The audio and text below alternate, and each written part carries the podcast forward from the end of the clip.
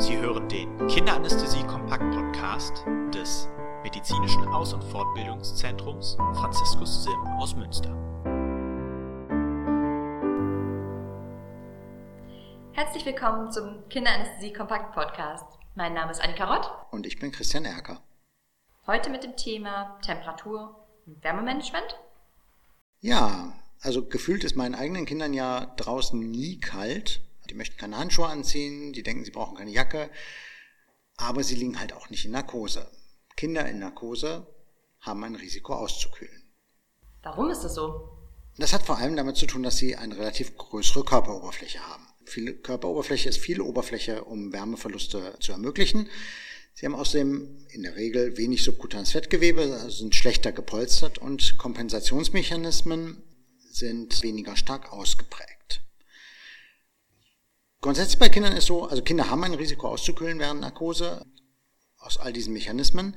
Wichtig ist, dass man es misst. Es gibt ja diesen Satz aus dem Buch House of God, wenn du keine Temperatur misst, stellst du auch kein Fieber fest. Genauso ist es auch mit der Hypothermie. Man sollte also bei allen Kindern, vor allem den Kindern unter vier Jahren und bei längeren Operationen, die Temperatur messen, um mitzukriegen, dass sie auskühlen. Jetzt gibt es ja verschiedene Möglichkeiten, die Temperatur zu messen. Wie macht man es im OP? OP ist am besten, wenn man es kontinuierlich macht. Also es gibt Temperatursonden in verschiedenen Größen. Das kann man rektal machen, das ist sicherlich erstmal das zuverlässigste. Man kann aber auch die Temperatursonde zum Beispiel nasal oder oral platzieren und darüber die Temperatur messen. Besser als Hypothermie-Behandlung ist es natürlich erstmal vorsorglich das Thema schon anzugehen.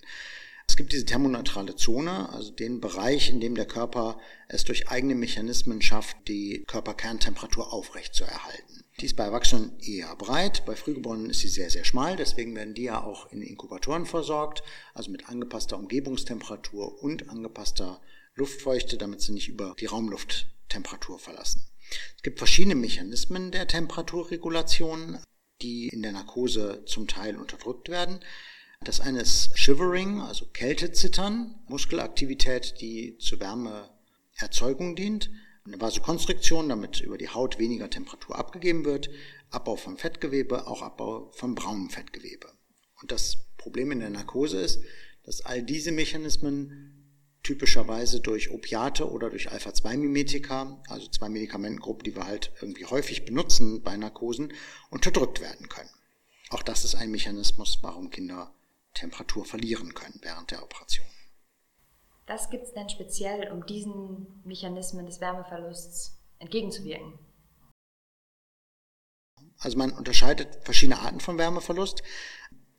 Einer der Punkte ist Konduktion oder Wärmeleitung. Das ist also, wenn ein Kind auf dem kalten OP-Tisch liegt, also der direkte Kontakt zu einer kalten Oberfläche, da kommt es zur Übertragung von Wärme und zum, zur Wärmeverlust. Da macht es also Sinn, diese Unterlage anzuwärmen, warme Decken drunter zu legen oder vor allem den OP-Raum auch vorzuheizen. Dann gibt es die Konvektion, das ist also Zugluft, die über das Kind drüber zieht und äh, Temperaturverluste über die Luft abtransportiert. Das ist im OP nochmal verstärkt dadurch, dass wir eine kontrollierte Raumbelüftung haben, wo also dauernd immer kalte Zugluft stattfindet. Nächster Mechanismus ist äh, Wärmestrahlung. OP-Säle sind ja in der Regel nicht in warmen, angenehmen Farben gekachelt, sondern eher in so einem kalten Weiß. Also allein über die Wärmestrahlung verliert man Temperatur. Und dann gibt es noch die Verdunstung, sowohl über die nackte Haut oder über OP-Wunden oder Eröffnung von Körperhöhlen, aber auch über die Beatmung. Es gibt verschiedene Maßnahmen, die man machen kann, um Wärmeverluste zu vermeiden. Das eine ist, dass man irgendwie das Kind versucht, möglichst gut einzupacken. Also alles, was an offenen Körperstellen sichtbar ist. Da ist vor allem der häufig noch nicht behaarte Kopf, der ja relativ groß ist zu nennen, sollte irgendwie eingepackt sein, um darüber Wärmeverluste zu vermeiden. Die Unterlage, auf der das Kind liegt, sollte warm sein oder man kann eine Unterlegmatte drunter legen. Es gibt so spezielle Wärmematten, die entweder selber direkt heizen oder mit einem Warmluftgebläse verbunden werden können und darüber den Untergrund und das Kind aufheizen können. Gegen Verluste über den Atemweg macht es Sinn, HME-Filter zu benutzen. Das macht ja fast jeder in der Anästhesie, also Heat and Moisture Exchanger. Oder aber niedrigen Sauerstofffluss zu benutzen, um darüber Wärmeverluste zu minimieren. Ja, das war eine relativ kurze Folge zum Thema Temperatur, aber auch hier möchten wir noch einmal die wichtigsten Aspekte zusammenfassen. Kurz, aber sehr wichtiges Thema. Genau.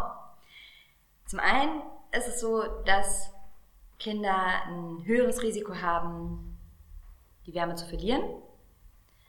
Daher ist eine kontinuierliche Messung notwendig, auch um präventiv handeln zu können, also um Temperaturabfall frühzeitig zu erkennen. Ja, und wir haben uns damit beschäftigt, wie man diesen Mechanismen des Wärmeverlusts auch vorbeugen kann. Zum Beispiel mit Abdeckung oder auch die Lagerung auf einer warmen Unterlage oder auch einem Wärmegebläse. Und die Heizung vom OP-Raum selber. Man muss ja nicht alle Operationen bei 16 Grad machen, sondern man kann ja auch die Raumluftanlage von den OP-Räumen selber kontrollieren. Das finde ich spannend. Ähm, was habt ihr für eine Temperatur? Kommt auf den OP an. Also im Kinder-OP zum Beispiel, wo die kleinen Säuglinge kinderchirurgisch operiert werden, haben wir 28 Grad, wenn die Säuglinge operiert werden. Mhm. Ja, das kann ich mir auf jeden Fall vorstellen. Gut. Wir hoffen, euch hat diese Folge gefallen.